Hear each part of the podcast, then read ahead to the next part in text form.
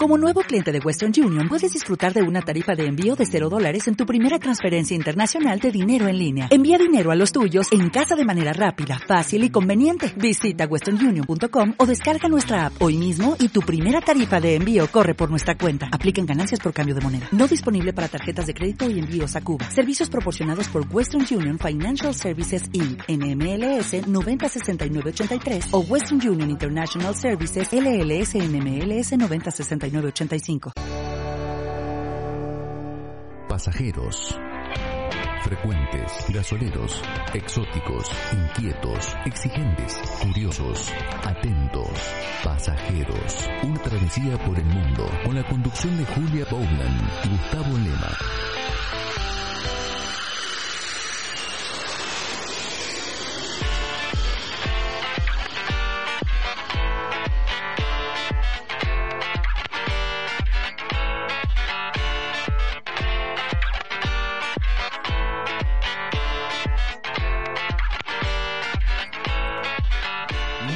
Estamos comenzando una nueva emisión, un nuevo capítulo de Pasajeros. ¿Cómo anda Julia Baulán? Muy bien, ando perfectamente, eh, con ganas, como decimos, de desembarcar, pero también con curiosidad de lo que vas a plantear en el día de hoy, porque yo sé lo que te traje, pero no sé lo que vos trajiste. Es casi como un programa secreto de un lado y del otro, es la posibilidad casi de sorprenderse con la llegada del material. Bueno, sé que vamos a estar viajando, a ver, eh, por Malvinas, ah. Islas Malvinas Argentinas. Ah, Vamos a estar viajando también eh, por Praga, eh, ¿Nos vamos a Perú?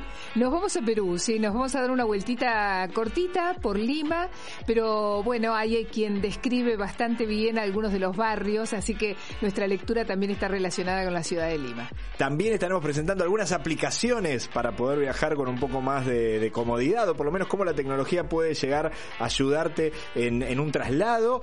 Y tenemos algunas cositas más, ¿eh? porque va a haber algunas cositas más dando vuelta, pero con un detalle en particular Recuerden que nuestras redes sociales estamos todo el tiempo. Eh, bueno, ahí está Club Pasajeros en Instagram, en Twitter, en Facebook y también en www.pasajeros.com.ar. Ahí van a encontrar una cantidad de material, este, algunas cosas exclusivas, como por ejemplo listas musicales de Spotify para viajar por algunos países del mundo, algunas capitales, algunas ciudades. Y también van a encontrar obviamente los testimonios y cada una de las experiencias de viaje que estamos viendo en el programa aquí en Pasajeros.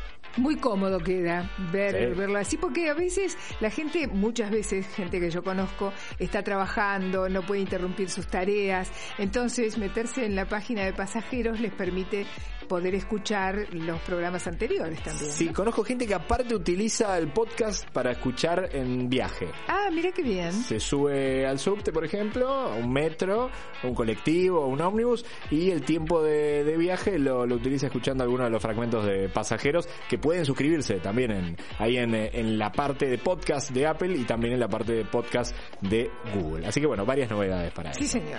Bueno, comenzamos con el programa del día de hoy, ¿te parece, Julia? Vamos a arrancar con el primer viaje del día de hoy. Ahí va.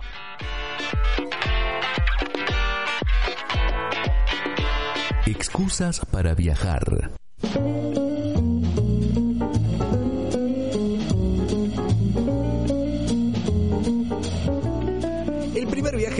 Tiene que ver con un amigo también de la casa que es músico, es un gran músico, posiblemente uno de los guitarristas más reconocidos en la actualidad. Estamos hablando del señor Esteban Morgado, Esteban que tiene su propio grupo de música de tango, eh, también eh, trabaja con Silvina Chediek en Letra y Música. un programa memorable que está hace muchísimo tiempo. Sí, sí, sí, sí, que en ese sentido es un programa que lleva a los famosos por las vías musicales de sus vidas, por la posibilidad de eh, ir viendo cómo, cómo la música fue acompañando cada uno de sus rituales de vida. Bueno, le preguntamos un poco a Esteban qué es lo que hizo en sus viajes, cuál fue ese viaje trascendental, ese viaje que de alguna manera le cambió la vida. Y bueno, me da la sensación que es un viaje muy pero muy especial, tiene mucho que ver con el sentimiento argentino pero en territorio ajeno de alguna manera la historia que él va a contar. No quiero adelantar mucho más, Julia, eh, me parece que escuchar el testimonio de Esteban Morgado y su viaje memorable este, va, va a llamarnos mucho la atención y me parece que es un gran, pero gran viaje. Lo escuchamos entonces.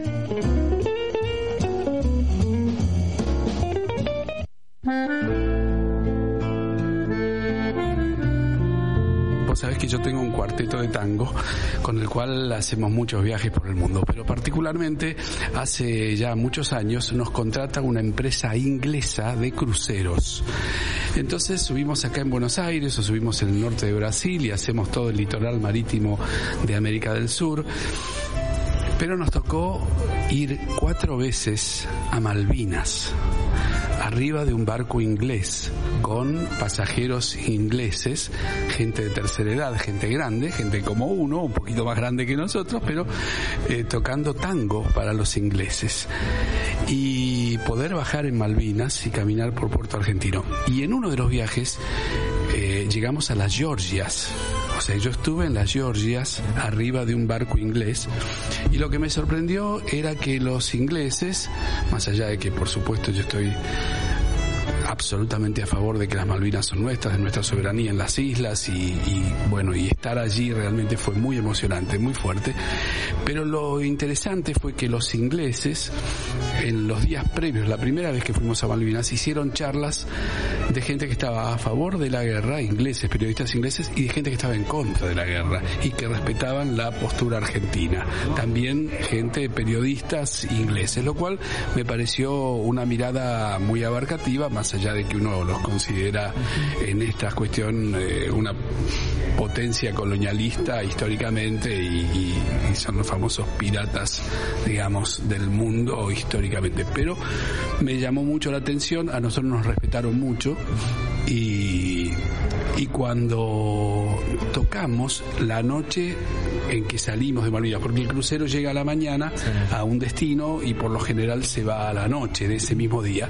Cuando salimos de Malvinas, una de las veces nos tocó eh, hacer un concierto esa noche y dedicamos el concierto a, todos los caídos, a nuestros soldados y por supuesto a los caídos británicos también, ingleses, porque bueno, las lágrimas eran las mismas, los muertos eran muertos de la guerra, pero recordamos a nuestros soldados y la gente aplaudió lo que dije eh, y fue muy, muy emocionante. Después ese viaje siguió hasta la Antártida, paramos en Ushuaia y estuvimos tres veces ya en la Antártida, con lo cual son destinos que, que te marcan bueno, en este caso por lo emocionante y por lo fuerte de, estar allí en una, en unas islas argentinas ocupadas y por otro lado estar en la magnitud, en la inmensidad de la Antártida, también llegando a bases y bajando para charlar con las bases, bases chilenas. Quisimos bajar en una base argentina, pero estaban dando clases, era un día de clases, así que no pudimos bajar allí, pero bueno, eso creo que es un destino, son destinos fuertes, importantes.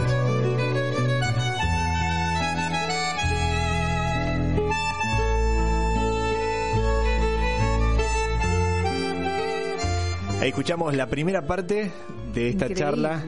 Sí, muy lindo, ¿no? Muy fuerte. Sí, sí, sí, fuerte. Te digo, a mí se me erizó la piel de solo ponerme en este momento en su lugar eh, en ese contexto, con ese público, por más que fuera respetuoso y demás, y además también tomándose eh, ese, yo te diría, atrevimiento, pero también la libertad de dedicar el concierto a los caídos en la guerra, ¿no? Sí, sí, sí, claramente. Así que la, verdad que muy, muy lindo ese viaje. Fue eh, el gran viaje, nos contaba Esteban Morgado, de su vida, o los grandes viajes, porque fueron varios. Lo hizo cuatro veces, según Claro, eso es como una particularidad muy grande, digo, porque la gente o los argentinos que tuvieron posibilidad de viajar a Malvinas, no así los ingleses, están contados este, primero con, lo de una mano y a su vez no pueden en general repetir muchas veces su viaje, lo hacen en general con un pasaporte extranjero, no con un pasaporte argentino, porque había cierta dificultad en un momento de, poder hacerlo. Bueno, acá el gran viaje de Esteban Morgado. Seguimos hablando con él. Bien. Y aprovechando de que es un maestro en la guitarra, de que es un gran músico argentino, bueno, ¿qué escucha un gran músico argentino cuando se va de viaje? Bueno, eh, él lo planteó casi en esos viajes más domésticos, con su familia, con sus hijas, qué pasa en ese auto, qué puede escuchar y qué le hacen escuchar. Esto nos contaba Esteban Morgado.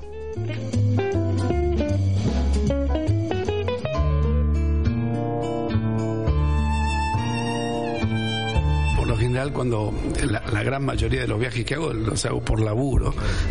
Y entonces estoy siempre haciendo tango o, bueno voy trabajando en, la música que hacemos, que además de tango incluye músicas que no son tangos llevados al tango, ¿no? Música de películas como Cinema Paradiso, El Cartero, eh, mix de, músicas de, películas eh, en donde hacemos la música del Padrino y la banda de sonido de donde hacemos Bella por ejemplo, la banda de sonido de, de, la Casa de Papel.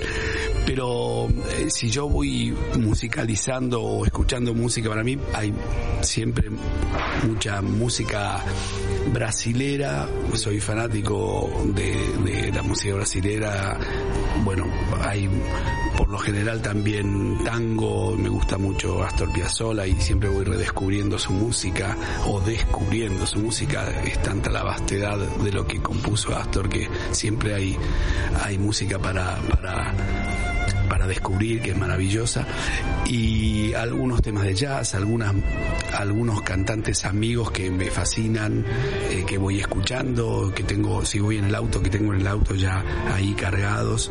Eh, puedo ir escuchando desde un disco de eh, Nahuel Penisi o de Ligia Piro o ir escuchando el disco de La Fusa de Vinicius de Moraes o ir escuchando muchas veces si voy con mis hijas la más chiquita pone claro o pone Radio Disney o pone eh, Soy Luna Violeta o ya me conozco esas canciones de memoria ¿no? ¿Cuándo alguna adaptación de esas canciones? y en algún momento versiones tangueras para el cuarteto para que bailen las milongas, viste, algunos de esos temas estarían buenísimos. Pero si voy con Catalina, que es la más chiquita, y las grandes, Julia y Laura, ellas eh, con su aparato, con su telefonito, van mandando esto por Spotify o por YouTube, no, por, ¿cómo se llama? Por Bluetooth y esas cosas del YouTube, van sacando temas que yo muy bien no entiendo cómo lo hacen, pero aparecen músicas extraordinarias y me hacen descubrir unas músicas fantásticas, ¿no? Que yo digo, ¿y esto qué es? Eh, realmente gracias a las pibas voy ampliando y después gracias a los alumnos voy ampliando mucho el, el, horizonte musical, pero es tanta la cantidad de música extraordinaria que hay que bueno, eh, habría que dar la vuelta al mundo varias veces para escuchar musicalizando en el auto.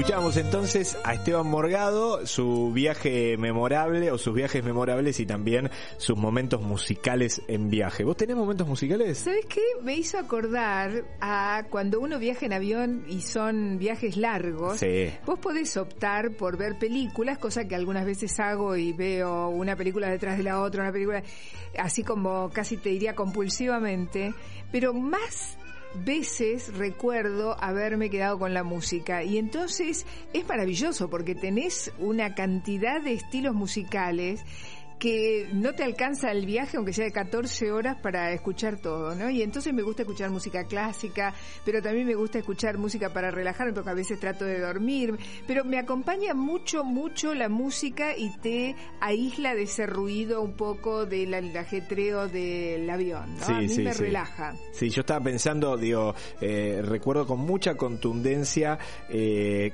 cruzando, a ver, era de, de Francia a Suiza en auto eh, con Vivaldi entre las montañas. Ah. Un momento memorable, o sea, increíble. Es como la música a veces completa de alguna manera los viajes, este, es, divino, ¿no? Y a veces también recorriendo un lugar, por ejemplo, ahora dijiste eso y me acordé de que recorriendo, que lo hicimos en auto con una amiga, porque yo no manejo ni tengo auto, pero ella sí, y estuvimos recorriendo casi todo Portugal y escuchando, ¿qué podíamos escuchar? Fados. No podíamos escuchar otra cosa que no fuera fados, ¿no? Y con ese paisaje acompañado de los fados, los fados me gustan, no, no me había hecho tan, te diría, mm, eh, apreciadora de los fados como después de ese viaje. Ahora escucho un fado y me emociono. Claro, porque aparte tiene un sentido con el paisaje. Bueno, a mí me pasó una versión contradictoria de musical cuando la música no coincide con el paisaje que estás viendo. es paseando por Andorra. Eh, nada, un, lugarcito muy pequeño entre las montañas, cercano a, Francia y España. Es como, es como si fuese el lugar de esquí turístico de los españoles. Bueno, eh, pasando por, por ese lugar en una de las disquerías la verdad que no teníamos muchos discos, sobre todo ahí eh, comprábamos CDs, no era tiempo de MP3, y decidimos comprar un disco de Juan Luis Guerra. Ah. La contradicción más absoluta entre la nieve altísima de esas montañas. Y ojalá que llueva café. De Andorra y el ojalá que llueva café en una versión en vivo que no tenía nada que ver. Por lo tanto, cada vez que escucho a Juan Luis Guerra, me hace acordar a los paisajes de Andorra. muy loco eso. Muy, muy lejano a la lógica caribeña que tiene Juan Luis Guerra y su música. Bueno, alguna de las músicas entonces que, nos trajo Esteban Morgado, este, el, uno de los invitados con sus anécdotas de viaje de la jornada de hoy.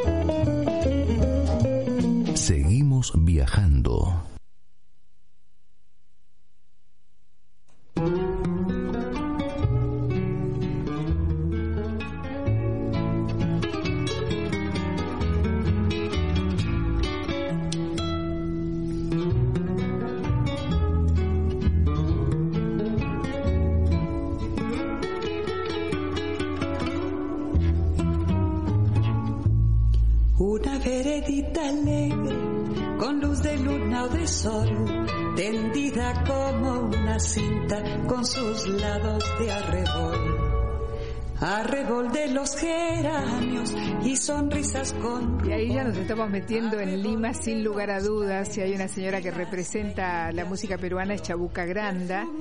Hizo esta canción tan maravillosa, Fina Estampa, que te hace un friso, una descripción tan hermosa de lo que es Lima. Ahora, vos sabés que yo, no sé, ¿estuviste alguna vez en Lima? No conozco, no tengo, no tengo el placer de conocer. Yo estuve en Lima un par de veces, pero nunca mucho tiempo para dedicarle a Lima. Una vez fue eh, camino hacia el norte, camino a Colombia, otra vez fue camino a Cusco. Entonces siempre es un par de días. Creo que me debo una buena recorrida por eh, Lima. Sin embargo, lo que recuerdo es eh, una ciudad, por supuesto, en la parte más antigua, una ciudad colonial, con esos balcones que uno dice los balcones peruanos y son realmente así, que son una belleza, una parte antigua. Y estuve buscando algunos datos de cuándo fue fundada, por ejemplo, eh, esta ciudad. Fue fundada en el año 1535 eh, por Pizarro, que, es, que es el héroe eh, sin lugar a dudas, y es la capital del Perú. ¿Sabes que tiene muchísimos habitantes? Es creo la quinta ciudad hispanoparlante de, en, cantidad de habitantes. Tiene más de 7 millones de habitantes. Wow. Sí, muchísimos. Es más, un 30% estaba leyendo. No sé si las cifras son muy actualizadas, pero aproximadamente un 30% de la población de Perú vive en Lima y sus alrededores. Es muchísimo. Es muchísimo, es una mega urbe, digo, cuando ya estamos hablando de esa cantidad de gente. Exactamente. Bueno, fue capital del virreinato del Perú, en la América Española, y una de las cosas tiene lo que ahí yo recuerdo, que antes estaba separado de Lima, que es el puerto del Callao, que es otra, como si te dijera otra provincia, otro departamento, pero que hoy está totalmente unido y que para que se note que empezó, bueno, es, es como acá, el límite entre Buenos Aires y el Gran Buenos Aires, para que se note que hay una diferencia, hay carteles que te avisan eso, ¿no? Y ahí estábamos escuchando a Chabuca, y a mí, una de las cosas que recomiendo, porque recuerdo que habíamos llegado a Lima y teníamos reservaciones en un hotel que habíamos buscado, viste, por internet, un hotel muy señorial, se ve que en su época había sido un hotel de super lujo por supuesto, un poco venido a menos, o bastante venido a menos, pero muy confortable. O sea, lo que no era es moderno, pero a nosotros nos encantó ese hotel porque además estaba en pleno centro, en el casco histórico, y daba gusto. O sea, no tener miedo, no siempre buscar los hoteles más modernos pensando que esos son los que dan más confort, sino que a veces estos, estos antiguos hoteles yo creo que te dan un clima diferente eh, y te, te hacen sentir muy bien. Bueno, hay barrios conocidísimos como los todos los costeros, Miraflores es uno de los barrios.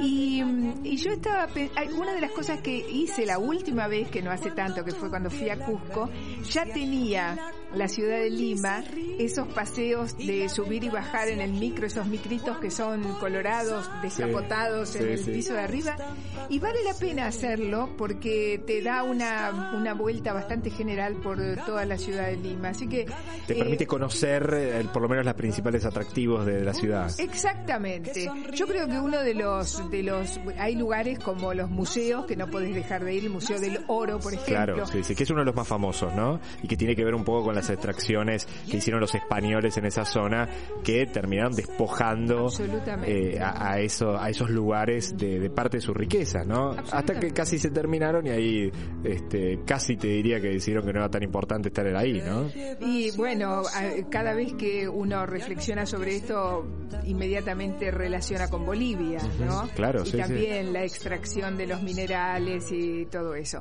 Bueno, volviendo a Lima y ahí le seguimos escuchando a Chabuca Granda, porque yo quiero que sirva de marco simplemente para leer unas partecitas de el, ¿te acordás de Eve Ward que la leímos? Yo creo que lo que leímos fue eh, Asunción del Paraguay. Me parece que sí. Asunción del Paraguay. Bueno, en este caso es otro libro de ella misma, se llama Viajera Crónica, tercera edición, fue su primer libro de viajes, el que nosotros utilizamos la otra vez se llama Visto y Oído, y en este caso habla de Lima, y yo busqué dos fragmentitos que me parece que pintan Lima más o menos como merece ser pintada.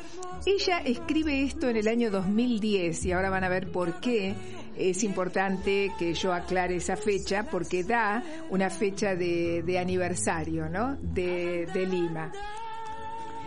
Y acabamos entonces con Lima, la vida en la calle, por Eve Ward de su libro Viajera Crónica.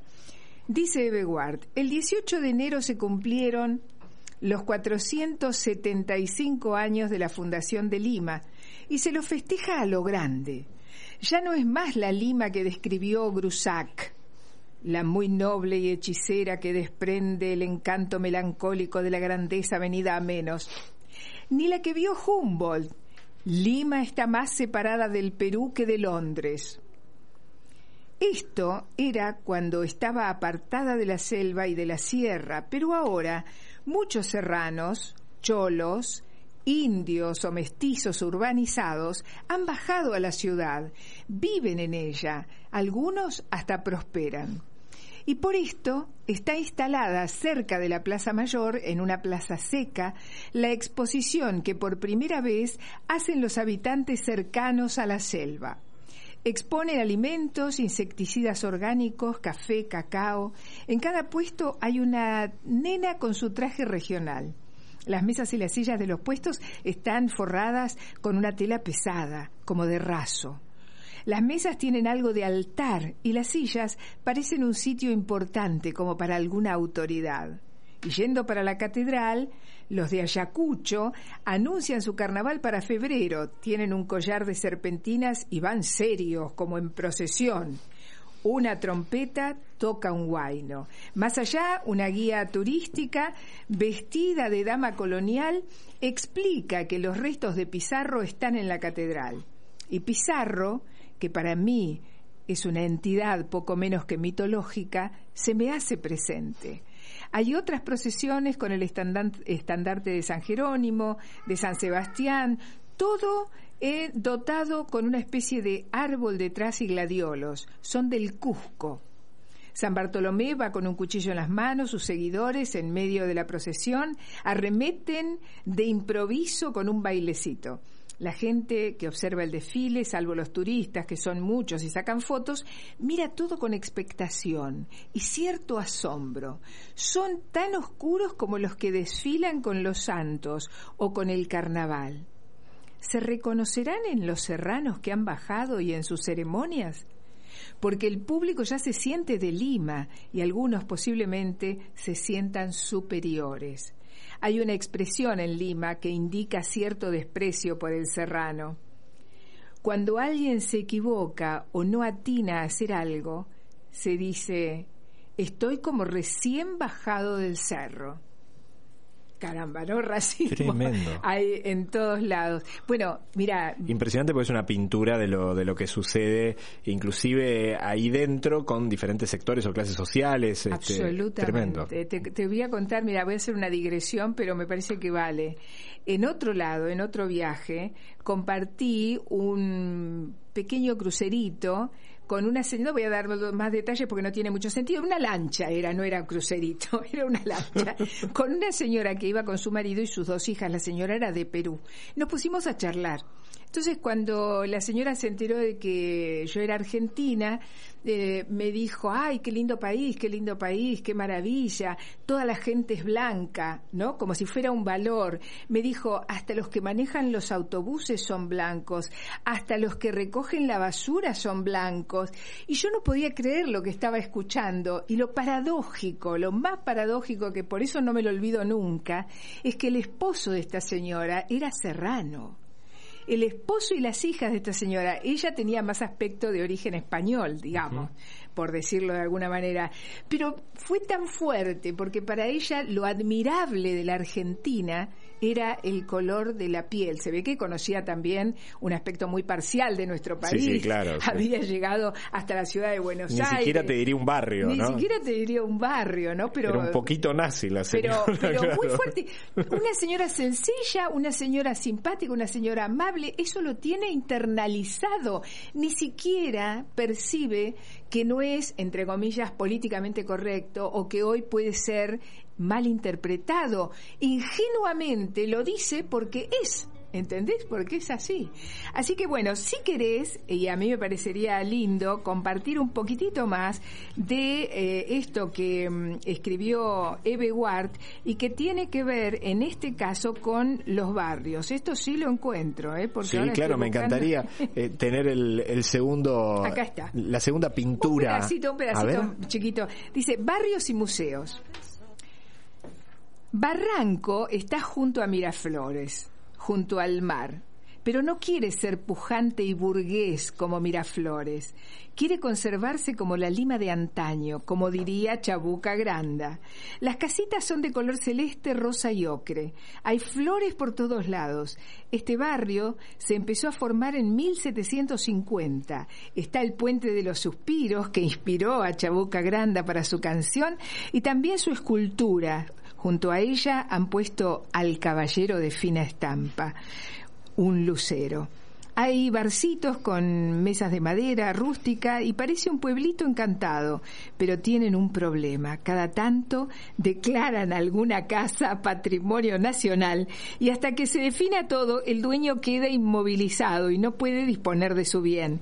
Como las casas más viejas son de adobe, ha sucedido que el dueño va de noche, día tras día, y calladito la riega con constancia hasta que la casa se cae.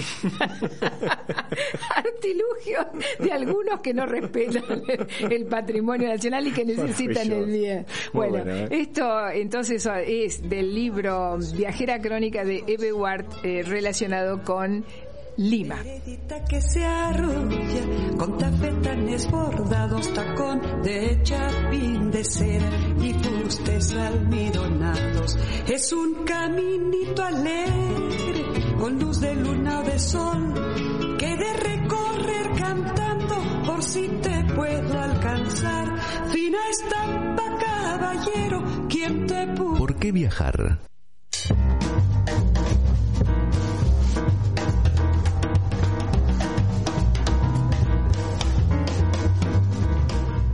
¿Vamos a seguir viajando, Julia? Pero, ¿cómo no? Bueno, si te parece, vamos a viajar eh, a Europa. Bueno. Eh, a una de las ciudades más del este de las europeas, o en todo caso la que de alguna manera abre la puerta a empezar a, a ver esos colores más del este, más la lógica del este eh, que tiene Europa.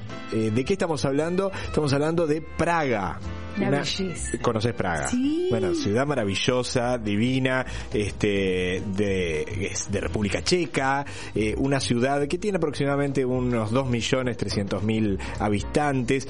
Yo creo que es una ciudad para recorrer caminando, este, porque eh, decididamente tiene características de cercanía, sobre todo en lo que es el centro turístico, digo, es una ciudad que si uno la hace caminando la va a pasar muy bien y va a conocer más, porque todo lo que es eh, el centro, en las cercanías de la llamada Plaza Vieja, donde uno se va a encontrar con los primeros atractivos de la ciudad de Praga, decididamente es uno de los lugares eh, más bonitos. Y las callecitas de los alrededores me parece que tiene un valor, Julia, no, no sé Absolutamente, estoy recordando en la plaza puestitos donde vos podés comprar algunas cosas muy ricas que nosotros eh, eh, probamos porque queríamos degustar algunas de las cosas típicas.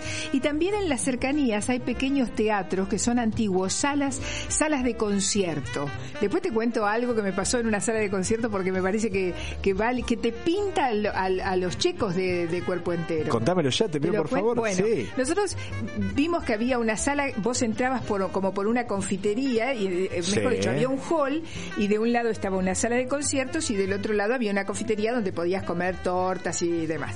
Em, y nosotros quisimos ver el, el espectáculo, es decir, ir al concierto. Entonces nos acercamos a la boletería a comprar las entradas y las entradas tenían un valor según la fila. O sea, suponete, después de la fila 5, eran sillas, ¿eh? no eran butacas, era, era como un cuarto con sillas. Y era un concierto de cuerdas. Entonces, después de tal fila, suponete, vos tenías eh, un precio y las primeras cinco filas eran más caras. Yo me acerco y en inglés le digo a la, a la señora que vendía, una señora grande, encantadora, le digo mm, eh, que, éramos de Argentina, cuando me pregunta qué fila. Entonces yo, sonriendo y medio en chiste, le digo, las de atrás, porque somos de Argentina, Sudamérica, como diciéndole no podemos costearnos. Entonces la mujer se sonríe yo pago las entradas con el precio de las filas de atrás y me da fila 1. Ella me dio fila 1. O sea, como me pareció tan encantadora. Porque es cierto, no estaba lleno el lugar, pero me pareció tan encantadora que me regalara, digamos, la ubicación por decir que era de Argentina, Sudamérica. Qué lindo. Es verdad que uno de los recorridos tiene que ver con los teatros de, de Praga, donde uno puede ver cosas artísticas muy impresionantes. Es una ciudad que está muy conectada con, con el arte pero si te parece arrancamos en lo que es la Plaza Vieja. Hablábamos de un lugar en el cual es el mejor momento para conocerlo sin duda es la mañana, eh, hacia la tarde se transforma un lugar llenísimo de gente, explotado de turistas.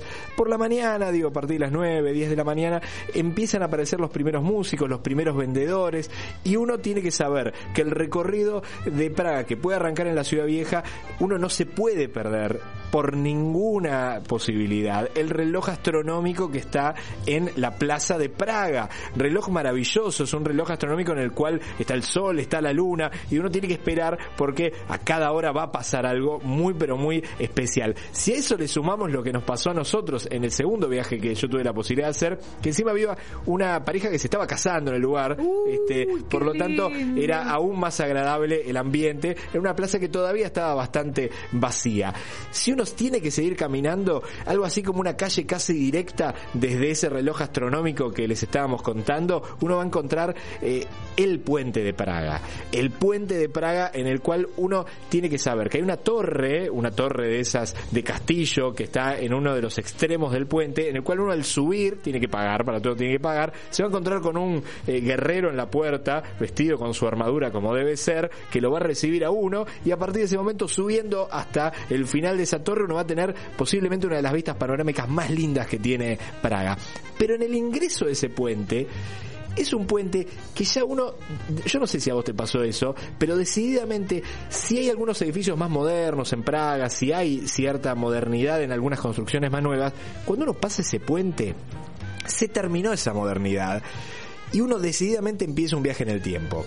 Y ahí empiezan una infinidad de callecitas pequeñas y uno cruza como si fuese para el otro lado de Praga, una ciudad que está dividida en dos, y en el lugar donde uno cruza ese puente, yéndose de la ciudad vieja, de la plaza vieja, uno se encuentra con qué, bueno, con la zona del castillo, que está sobre un monte, es una zona de un castillo que en realidad tiene la particularidad que no es un castillo, es como un, toda una mini ciudad en el cual claramente hay un castillo, uno ahí aprende cómo hacían los reyes para vivir en esos castillos, que tienen una humedad espantosa, hace un frío espantoso. Yo te digo, yendo en invierno, fui las dos veces en invierno, el frío que hacían esos castillos, yo no sé qué quemaban para poder sobrevivir a los inviernos, pero decididamente eran lugares muy pero muy fríos. Castillos que de vuelta tienen todo, tienen una gran iglesia en esa mini ciudad, tienen eh, construcciones de todo tipo para todos los que vivían en la, zona del, del reinado y de vuelta, al estar en una, una zona elevada de Praga, tiene la particularidad que uno también va a tener una hermosa vista hacia lo que es la otra zona de la ciudad, que sería cruzando el puente. Y un detalle, la bajada desde ahí, que yo creo que es la mejor bajada del mundo, uno tiene que subir por las callecitas chiquititas, uno va subiendo. La mejor bajada es una bajada que uno tiene eh, como si fuese un, no sé, cómo decirlo, como si fuese un mini espiral que uno va bajando es la mejor bajada para hacer corriendo, Julia. Hay que preparar las zapatillas de deporte para hacer corriendo. Desde ahí uno va a tener la vista de Lleva, te, lleva. te lleva la bajada y es el mejor lugar para aprovechar para hacer una pequeña corrida por el lugar. Y yo recomiendo un lugar más, habría mil lugares para comentar de Praga, pero recomiendo un lugar más que tiene que ver con el cementerio judío, que tiene una particularidad. Ah, yo te iba a decir, ¿la, sinagoga más bueno, antigua? La Ah. sinagoga más antigua y el cementerio judío, que el cementerio judío tiene una particularidad que eh, creo que demuestra en parte los- el sufrimiento que tuvieron los judíos en algunos momentos en, ahí en, en Praga porque es un cementerio que está en un pequeñísimo lugar y que cada una de las tumbas están casi como montadas una encima de la otra. Es muy impresionante y me parece que es muy simbólico de lo que vivieron los judíos en el lugar y está obviamente muy cercano a la, a la sinagoga, eh, que también es muy pero muy impactante. Podríamos estar hablando horas y horas, eh, un detalle de color y nada, y, no, digamos. Ir a Praga es relativamente económico. ¿Por qué? Porque no, no están adheridos, todavía no manejan como moneda oficial el euro. Todavía están con, con las coronas checas. Eso significa que realmente el dinero vale un poquito más de lo que vale en el, en el resto de Europa. Es más fácil comprar cosas. Es el mejor lugar para comprar regalitos si uno hace de esos viajes turísticos por toda Europa. No compres en París, no compres, digo, una torrecita Eiffel de 5 euros en París son 10 regalitos en Praga. Mira. Por lo tanto, hay que tener en cuenta eso porque es un detalle, es decididamente más económico. Y el detalle es que uno se va a sorprender con algo. Al igual que lo que le está pasando a mucha gente en Rusia en estos momentos de mundial, eh, bueno, la- las letras en Praga son diferentes a, a- al- a Occidente. Uno se va a encontrar con menúes en algunos casos en los cuales no va a entender nada, al igual que las, las señales de tránsito. Por lo tanto, un buen Google Traductor para ir sacándole fotografías y traducir no te va a venir nada mal. Ciudad romántica, ciudad para hacer en familia, ciudad para hacer en amigos. La verdad que una hermosísima ciudad, pequeñita pero muy potente, la ciudad de Praga en República Checa ex Checoslovaquia y con todas las modificaciones que tuvo esa zona cuando fue soviética.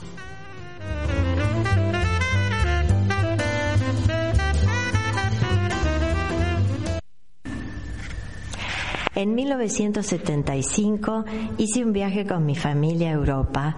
Eh, estando en Portugal, en ese momento eh, el gobierno... Estamos escuchando casi un anticipo de uno de los Sí. testimonios que vamos a tener en el día de hoy. Exactamente, es eh, la que está hablando y ahora le vamos a pedir que comience Sí, desde claro, el de vuelta. principio, es María.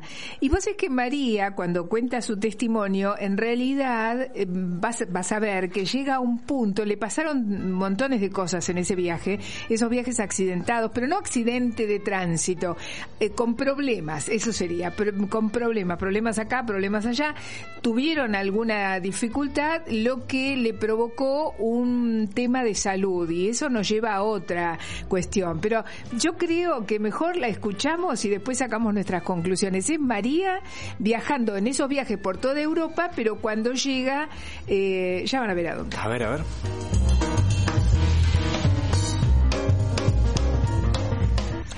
En 1975 hice un viaje con mi familia a Europa.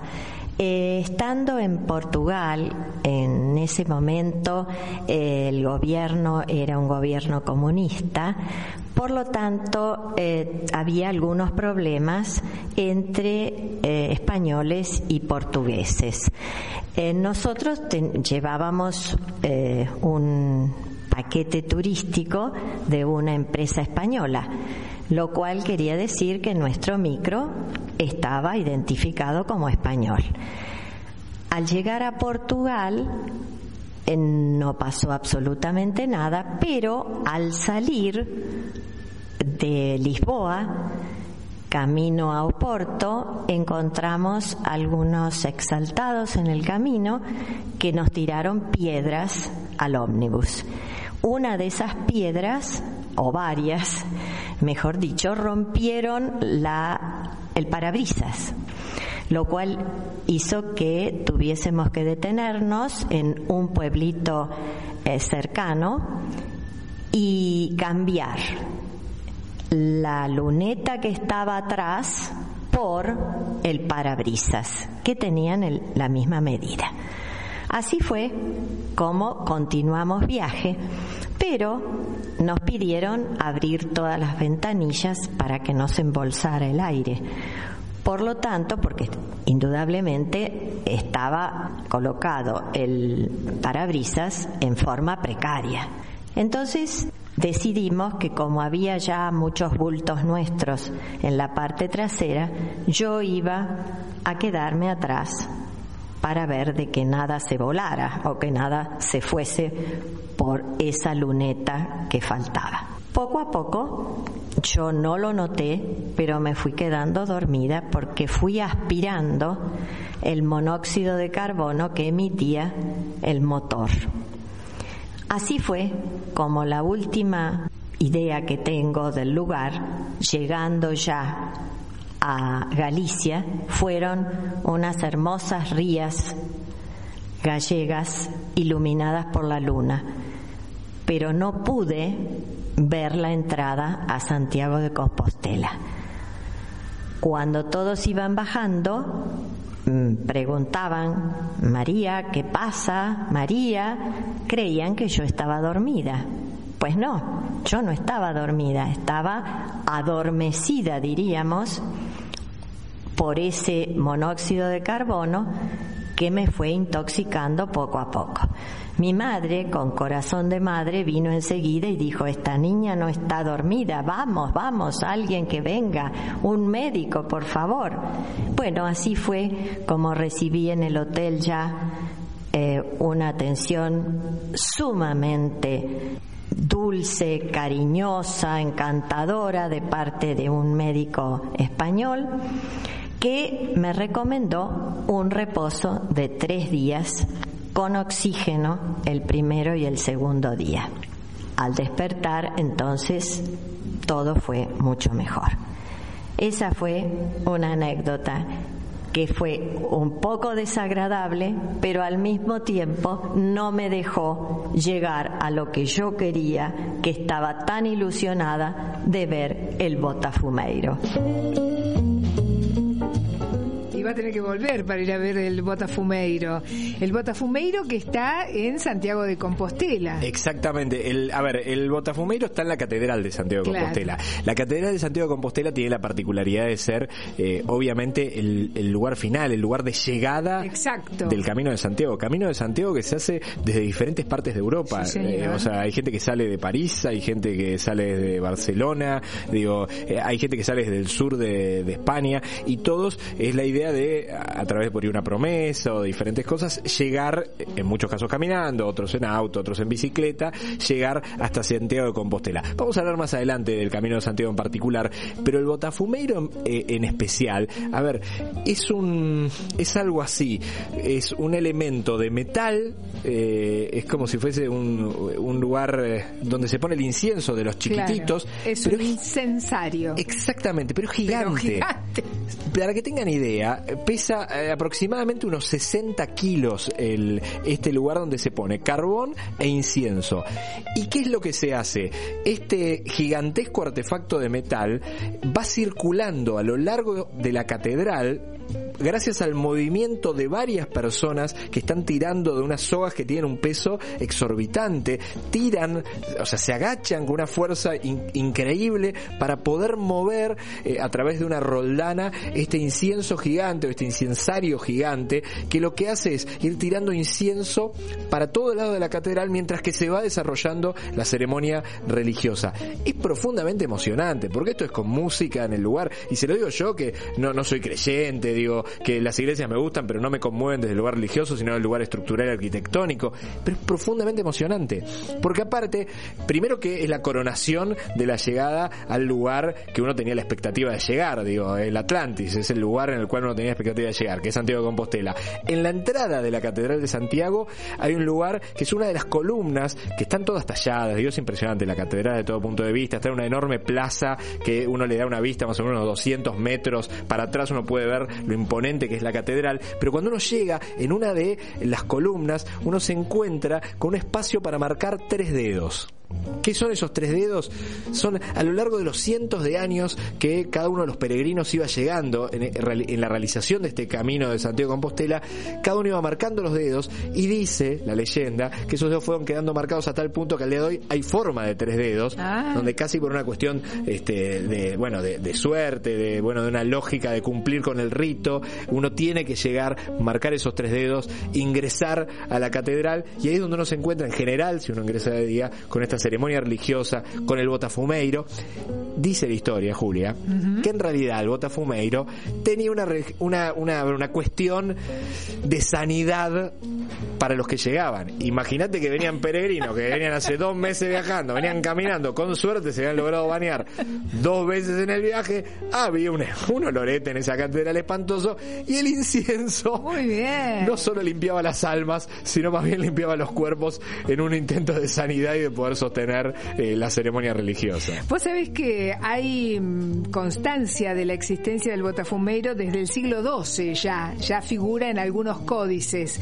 pero eh, me causó interés saber que ha habido accidentes, no muchos, pero ha habido accidentes, sí, te cuento. Ah. En esta historia milenaria, eh, el día del apóstol de 1499, mientras honraban a la princesa Catalina de Aragón, el botafumeiro salió volando y se estampó contra la puerta de platerías. Ese fue uno de los accidentes. Y habrá, quedado alguno. Y habrá quedado alguno, claro. Claro, ese quedó limpio de por vida. Eso fue en 1499. El segundo fallo del el botafumeiro tuvo lugar el 23 de mayo de 1622, cuando se rompió la cuerda y el botafumeiro cayó contra el suelo, aparentemente sin consecuencias por lo menos registradas. me llama la atención que nunca hay consecuencias físicas para los que están en la catedral. Ahora, ojo con esto, porque en el siglo XX, no hace mucho,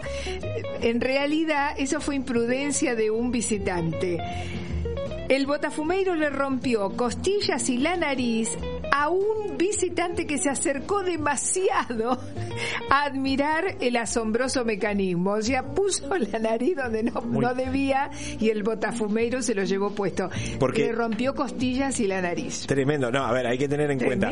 El botafumeiro arranca desde abajo y empiezan a generar este movimiento pendular, que tiene, muy a poco, digo. No es que arranca. Lo que es muy impresionante es que con los cánticos de un, de un coro casi de ángeles, te diría que empiezan a cantar, el botafumero empieza a cobrar una altura que si cae de ahí, no me quiero imaginar lo que debe ser como espectáculo fabuloso, salvo que te caiga en la cabeza, que ahí te limpia de por vida. Pero bueno, gran espectáculo el de Botafumeiro. Eh, yo creo que es uno de los grandes espectáculos mundiales. Tengamos en cuenta que este, esto es una zona, zona eh, protegida como patrimonio de la humanidad. en la cual, Julia, y eso va a ser un capítulo aparte, me parece, una de las cosas que tiene la ciudad de Santiago de Compostela, que en el momento en el cual la travesía de los peregrinos eh, implica que van a llegar a Santiago de Compostela para realizar el Camino de Santiago, en la, toda la ciudad está preparada para eso. Entonces, eh, todas las ciudades cercanas y todas las que están en el camino ese están preparadas para eso, a tal punto que eh, todos los que tienen un lugarcito para que la gente se quede viven de eso, digamos. Viven de eso. Son ciudades turísticas que están ligadas al Camino de Santiago. Entonces, un día te quedas en un hotel, otro día te quedas en la casa de alguien que se calienta con los animales que están abajo, o sea, eh, y que no tiene idea de lo que es un celular, o sea, pero pero conoce el Camino de Santiago desde que nació y que sus padres y sus abuelos este sabían que pasaba gente por ahí y vivían de esta travesía. La cuestión es que en la ciudad de Santiago de Compostela, bueno, la particularidad más linda es que las noches tienen una, una cosa muy especial, que es que se transforma en un lugar de festejo para todos. ¿Por qué? Porque hay otros que también eh, siguen con un rito histórico. ¿Quiénes son los estudiantes de todas las universidades del lugar que para ganar dinero se juntan en las calles y forman lo que se llama las tunas? No me acordaba cómo se llamaban, las tunas. Las tunas es ah, una cosa maravillosa y muy divertida. Se juntan todos los estudiantes, se ponen a cantar y uno pensaría, bueno, se juntan dos perros a cantar y canta canciones de Perito Ortega. No, hacen cosas increíbles, cantan muy bien, lo hacen realmente muy bien y cantan estas canciones que en general algunas son canciones medio históricas que tienen que ver, eh, digo, pero sobre todo son muy buenos cantantes. Sí, son profesionales, graban discos al día de hoy, ya tienen medio profesionalizado el camino. Y, y creo que esta tradición sigue en Portugal, porque yo recuerdo en Coimbra haber visto, no sé si se llaman tunas, pero son estos jóvenes estudiantes que dan conciertos. Pero volviendo, no me quiero olvidar de esto, al testimonio de María, que fue la que se intoxicó con el eh, monóxido de carbono, qué importante es tener una buena atención médica. Bueno, hoy ya las reglamentaciones hacen que nadie pueda entrar, sobre todo Europa, sin un seguro de viaje eh, abundante, te diría yo, ¿no? Sí, sí, sí, claro, los seguros que uno paga antes de salir de Pero que su son país importantes. a veces, eh, según las referencias, hay mejores servicios que otros, a veces no tan eficientes. Bueno, en este caso ya tuvo la suerte de que la atendieron muy bien. Eh, conozco otras personas que no han tenido la misma suerte, pero digamos, lo, importante es que uno a veces sale con tanto entusiasmo y, con, y no imagina que le puede llegar a pasar algo, que puede llegar a tener algún problema de salud. Podemos llegar a hacer un programa especial, si te parece, por lo menos una sección relacionada con seguros médicos de viaje, porque hay varias particularidades. Y a veces hay que leer un poquito la letra chica de estos seguros de viaje y sobre todo no salir sin seguro de viaje, porque eh, no, en todos los países de la región, por ahí para la gente que está escuchando, no vive en la Argentina, en la Argentina, más allá de las deficiencias del sistema de salud, el sistema de salud es gratuito para cualquier persona que esté aquí, sin importar si es residente, si es extranjero, su legalidad en el país, sin importar las características con las que está, va a poder ser atendido por profesionales de excelencia en lugares que a veces dejan bastante que desear, pero por profesionales de excelencia que realmente hacen lo mejor. En otros países del mundo, eh, uno no se puede atender gratuitamente. Y ahí podemos contar varios países, digo, Estados Unidos a la cabeza, eh, en donde el servicio de salud, eh, quebrarse una pierna en Estados Unidos puede ser catastrófico desde el punto de vista financiero. Y no es que a uno no lo van a atender, lo van a atender, pero no te van a dejar salir del país hasta que no termine de pagar la cuenta, digo. Y la vas a pagar como sea, digo. en algunos países de Europa también sucede, digo, en Italia sé que también la situación es muy compleja. Francia tiene un sistema mixto que es, mixto que es un poquito más eh, eh, aceptable, al igual que Canadá, digo, pero decididamente ir sin eh, un, tipo de paquete de seguro de viaje, sobre todo de salud, es, casi más que arriesgado, peligroso, digo. Bueno, una tía mía desde Bolivia vino sin seguro médico, por suerte no pasó nada, pero le empezó a doler la muela, mucho. Y fuimos ahí al, al centro odontológico que es gratuito y que tiene guardia permanente frente a la Facultad de Medicina. Y la atendieron perfectamente, pero a partir de ahí ella aprendió que aún viniendo, cruzando la frontera de Bolivia a la Argentina, tenía que venir con un seguro médico, porque en este caso la atendieron y todo fue bien, pero uno no puede salir sin un seguro. Bueno, esto no tiene nada que ver con que un botafomeiro se te caiga en la cabeza, digo por la duda, porque capaz que el que escuchó de reojo piensa que si se te cae un botafumeiro tenés que tener un seguro médico. No, en general no se cae el botafumeiro, es un lugar seguro y es un gran lugar para recorrer. Vamos a dejar para más adelante porque vamos a tener un especial sin lugar a dudas sobre Santiago de Compostela. Eh, por lo menos, te diría, a ver, siete, ocho, casi nueve ciudades diferentes recorrí en, en el camino de Santiago, parando. conozco a alguien que está, que lo ha hecho también y una sobrina mía también lo ha hecho. Vamos a ver si podemos juntar algunos testimonios más de las experiencias del camino. Eh, mi sobrina nos hizo compartir, que eso también es interesante, eh, nos compartió su viaje durante toda la peregrinación a través de una aplicación. Entonces nos mandaba videitos, nos explicaba dónde estaba, qué había comido, cómo llegaban al fogón. Fue muy emocionante ver y qué esfuerzo, cuánto habían caminado y cómo habían llegado. Eh, hoy se hace casi, te diría, en vivo, ¿no? Sí, claro, claro. Bueno, vamos a dejarlo para más adelante, si te parece, Julia. Eh, el programa de hoy se está terminando.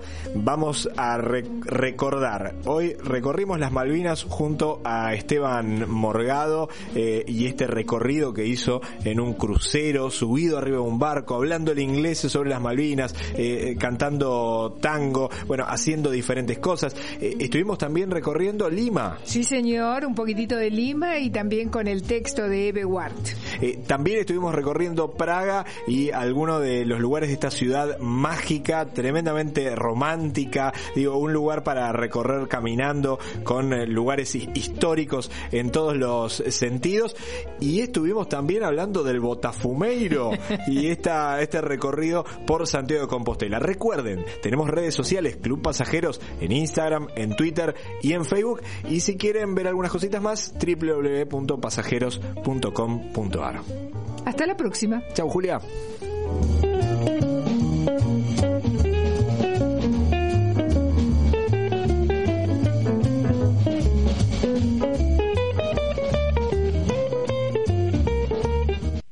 Pasajeros. Frecuentes, gasoleros, exóticos, inquietos, exigentes, curiosos, atentos, pasajeros. Una travesía por el mundo con la conducción de Julia Bowland y Gustavo Lema. Conducción Julia Bowland y Gustavo Lema. Producción Noelia Crossi. Pasajeros.com.ar www.pasajeros.com.ar en Sherwin Williams somos tu compa, tu pana, tu socio, pero sobre todo somos tu aliado, con más de 6.000 representantes para atenderte en tu idioma y beneficios para contratistas que encontrarás en aliadopro.com. En Sherwin Williams somos el aliado del PRO.